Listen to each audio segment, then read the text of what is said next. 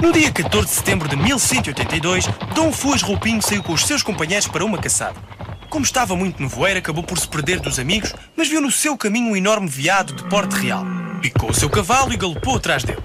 O nevoeiro não o deixava ver o caminho, mas ele não queria perder uma presa assim tão grande. Com o entusiasmo da perseguição, não reparou onde estava, senão quando o veado caiu de um precipício.